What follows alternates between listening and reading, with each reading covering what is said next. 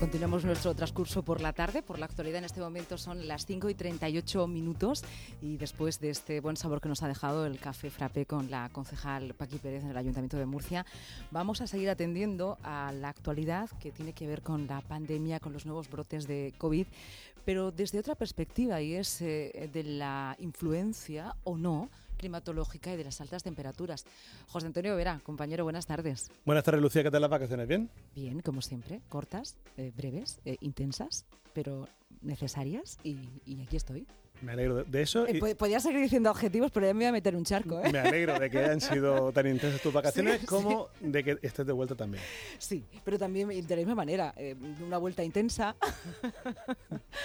bueno, eh, cuéntanos, eh, porque acabas de realizar una entrevista hace unos instantes, para saber estas relaciones también de las que se está hablando mucho, no solamente aquí en la región de Murcia, ¿no? ¿Qué, eh, tiene que ver la incidencia del calor, de la incidencia climatológica con, la pandemia del COVID? Bueno, desde un principio del estudio del estado de alarma, de la evolución de la pandemia desde el pasado mes de marzo, empezó a verse que en el sur de España había menor incidencia del COVID y la gente podía pensar que es que en el sur hace más calor y es cierto. Pero claro, todo esto no se puede decir como si esto fuera la barra de un bar, ¿no? Esto hay que estudiarlo bien y llevan en ello varios meses desde marzo, eh, tanto la Agencia eh, Estatal de Meteorología, la EMET, junto con el Instituto de Salud Carlos III, que toda esta gente sabe bastante a nivel científico de qué va el tema, ¿no?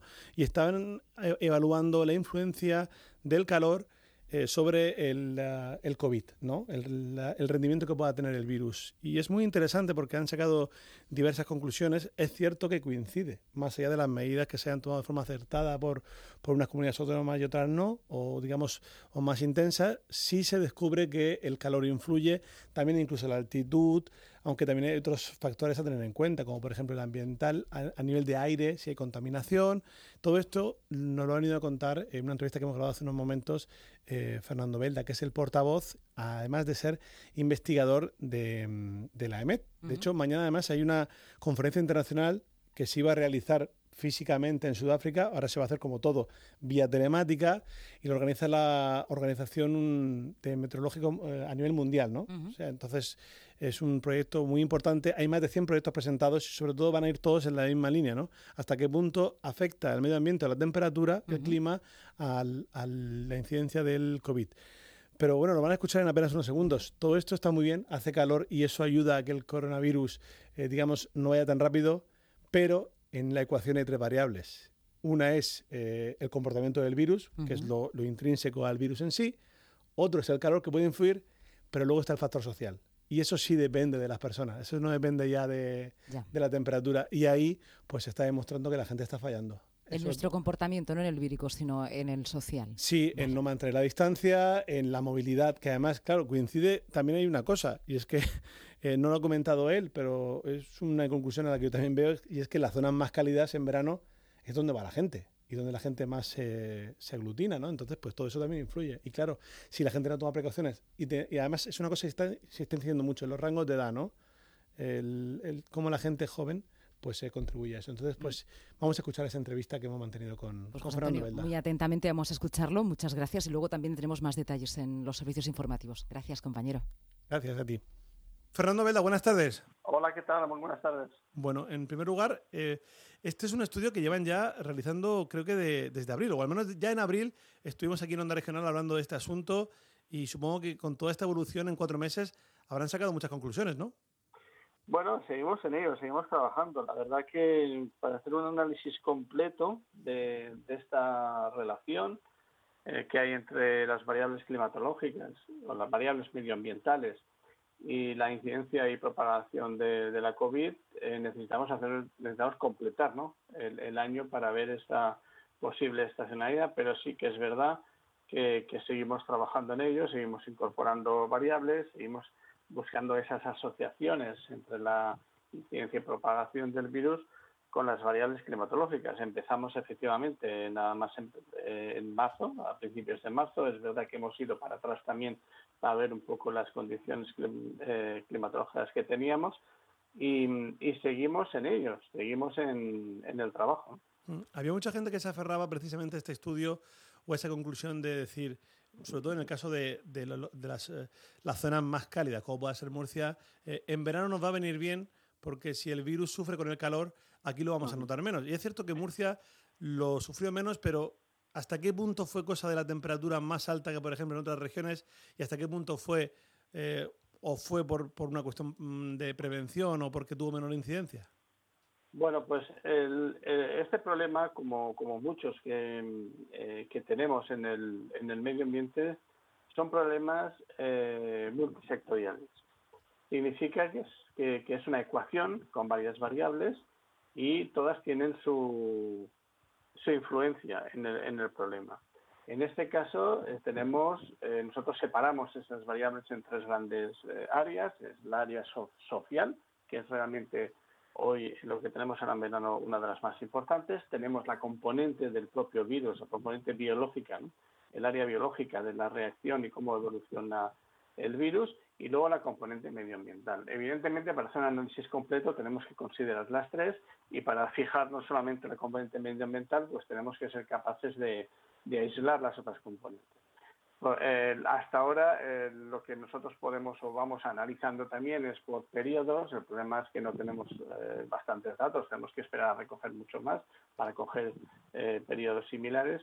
Eh, tenemos que tener muy, muy, muy claro las condiciones sociales, el estado de la alarma, qué condiciones se dieron, la, la distancia social y por tanto todas aquellas todas aquellas condiciones que se han dado para que desde el punto de vista social estén controlados y en ese y durante ese periodo pues tenemos el análisis. Ahora eh, lo que tenemos y tenemos que ir con mucho cuidado ahora en verano eh, es justamente eso. Tenemos una componente social, hay mucha más movilidad, eh, hay unos análisis también, unos estudios hechos por edades, como, como, como se ha publicado, pero bueno, el, ahora en verano, para hacer un análisis completo de lo que será el verano, deberíamos de esperar a completar todo el mes de agosto y septiembre, analizar conjuntamente tanto las componentes sociales como las componentes medioambientales y ver eh, cómo podemos filtrar y hacer un análisis definitivo. Pero es cierto, es cierto que hasta ahora, el, y además muchos, muchos estudios lo, lo confirman, en las zonas cálidas, donde la, tenemos una mayor temperatura, incluso una mayor humedad, parece que efectivamente no eh, la incidencia del virus es más baja. Pero cuidado con esto, porque eh, también lo comentábamos entonces en abril, en verano, eh, aunque las temperaturas altas puedan redu reducir esa eficiencia de contagio, eh, mm, por otra parte tenemos una mayor movilidad, tenemos eh, ciertas situaciones meteorológicas de estabilidad con temperaturas altas, pero de mucha estabilidad, donde se concentra contaminación en capas bajas, donde eso facilita esa, esa persistencia del virus. Es decir, que para completar el estudio debemos dejar pasar unos meses, tenemos que ver exactamente cómo se comporta, por una parte, la influencia de la temperatura en el virus, pero por otra parte también la influencia de otras eh, variables medioambientales y sobre todo ser capaces de, eh, en estos estudios temporales, aislar la componente social, ¿no? Para realmente extraer esa información respecto a las variables medioambientales. Cuando habla de la contaminación, entiendo que se refiere a las masas de aire, ¿no? que, que era un factor que ya en esa conversación que teníamos con, con usted en Onda Regional en abril hablaba de eso, ¿no? de que las masas de aire se estancaban y eso podía provocar también que eh, lo del virus. Y en cuanto al tema social, eh, Fernando, eh, quiero recordar que, por ejemplo, esta misma mañana el consejero eh, Manuel Villegas, uh, el consejero de salud de Murcia, ha dicho que el 15% de los nuevos contagios son menores de edad. Y la semana pasada, un médico de familia, Daniel Nova, nos contaba aquí también en Onda Regional, trabaja en la puerta de urgencias del Hospital Virgen de la Risaca, el principal hospital que tenemos en la región, que el perfil que había ahora como un nuevo contagiado que llegaba al hospital era menor de 30 años y se había infectado en un cumpleaños, en una fiesta privada, o de, o de un actividad de ocio nocturno. Sí, efectivamente. La verdad que, como, como, como he comentado, es un problema, es una ecuación que tiene varias componentes y tenemos que ir analizándolas una a una, luego ver cómo se asocian entre ellas. Es un estudio que nos va a llevar, que nos va a llevar tiempo. Es verdad que vamos sacando conclusiones. Eh, siempre las interpretaciones pues tienen que ser muy cuidadosas eh, porque además tienen un impacto social importante en la, en la toma de decisiones y, y, por nuestra parte, por lo menos, eh, vamos con mucho cuidado en este tipo de, de, afirmaciones. Pero bueno, evidentemente eh, vamos haciendo estas asociaciones y algunos resultados preliminares van saliendo. Pero, pero bueno, hay una componente fundamental que es la social. Eh, si hay eh, mucho movimiento, no tenemos precaución, la verdad que, que bueno, que tengamos temperaturas altas, esa movilidad y esa, esa dispersión de, em, del virus y ese contagio pues es, es complicado de, de controlar. Así que que bueno, por nuestra parte seguimos trabajando con, con, los médicos, seguimos trabajando con el Ministerio de Sanidad, con el profesor Carlos III, para que por nuestra parte la componente medioambiental quede perfectamente delimitada y contribuir en, los estudios que están haciendo en general, ¿no? como un problema multisectorial. Hmm. Ha hablado antes de temperatura y humedad, pero por ejemplo, un estudio conjunto que han realizado científicos de la Universidad de Alicante y de la Universidad Miguel Hernández de Elche también eh, incluyen otra variable junto al de mayor temperatura mínima, ¿no? Hablamos de esa temperatura alta. Ellos también hablan de menor altitud.